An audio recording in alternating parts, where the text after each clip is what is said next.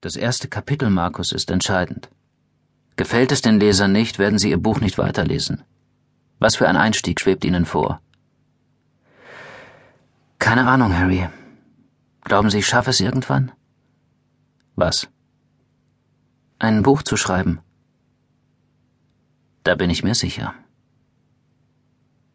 Zu Beginn des Jahres 2008 also rund anderthalb Jahre nachdem ich dank meines ersten Romans zum Hätschelkind der amerikanischen Literaturszene geworden war, ereilte mich eine fürchterliche Schaffenskrise.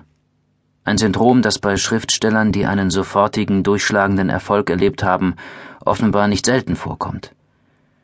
Die Krankheit befiel mich allerdings nicht schlagartig, sondern nistete sich ganz langsam ein. Es war, als würde mein Gehirn, einmal befallen, nach und nach einfrieren. Den ersten Symptomen schenkte ich noch keine Beachtung. Ich redete mir ein, meine Inspiration werde schon am nächsten Tag oder am übernächsten oder am überübernächsten wiederkommen. Aber die Tage, Wochen und Monate vergingen und die Inspiration kehrte nicht zurück. Mein Abstieg in die Hölle gliederte sich in drei Phasen. Die erste, unabdingbare Voraussetzung für jeden anständigen, schwindelerregenden Fall, bestand in einem fulminanten Aufstieg. Mein erster Roman hatte sich zwei Millionen Mal verkauft und mich im Alter von 28 Jahren auf den Rang eines Erfolgsautors katapultiert. Das war im Herbst 2006 und innerhalb weniger Wochen war ich wer. Überall war ich zu sehen. Im Fernsehen, in den Zeitungen, auf den Titelseiten der Magazine. Mein Gesicht prangte in den U-Bahn-Stationen von riesigen Werbeplakaten. Selbst die gestrengsten Kritiker der großen Tageszeitungen der Ostküste waren sich einig, der junge Marcus Goldman hatte das Zeug zum großen Schriftsteller. Ein Buch nur. Ein einziges Buch.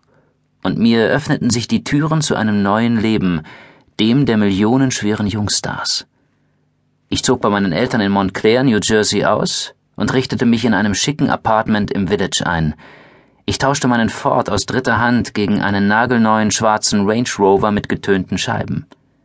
Ich verkehrte fortan in feinen Restaurants und nahm die Dienste eines Literaturagenten in Anspruch, der sich um mein Zeitmanagement kümmerte und mit mir in meiner neuen Bleibe auf einem riesigen Flachbildschirm Baseball schaute.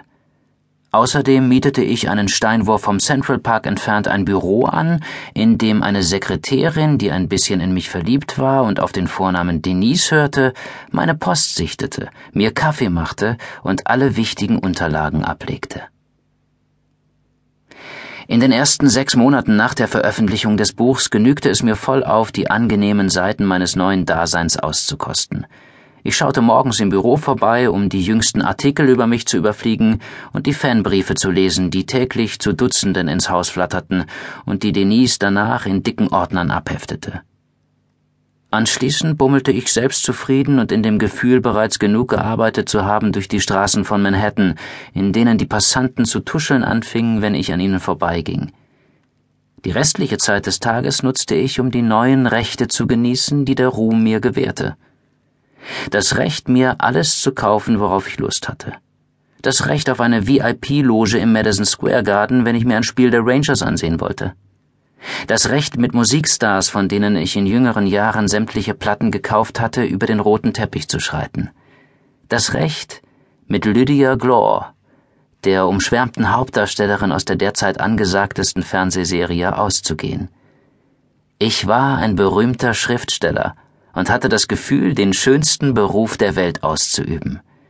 In der Gewissheit, dass mein Erfolg ewig währte, hatte ich die ersten Warnungen meines Agenten und meines Verlegers in den Wind geschlagen, die mich drängten, mich wieder an die Arbeit zu machen und mit meinem zweiten Roman zu beginnen. In den nächsten sechs Monaten merkte ich, dass sich der Wind zu drehen begann. Die Fanbriefe wurden immer spärlicher. Auf der Straße wurde ich immer seltener angesprochen. Schon bald konfrontierten mich die wenigen Passanten, die mich überhaupt noch erkannten, mit Fragen wie Mr. Goldman, worum geht es in Ihrem nächsten Buch und wann erscheint es? Mir wurde klar, dass ich loslegen musste. Und das tat ich. Ich hatte bereits Ideen auf lose Blätter notiert und Exposés in den Computer getippt.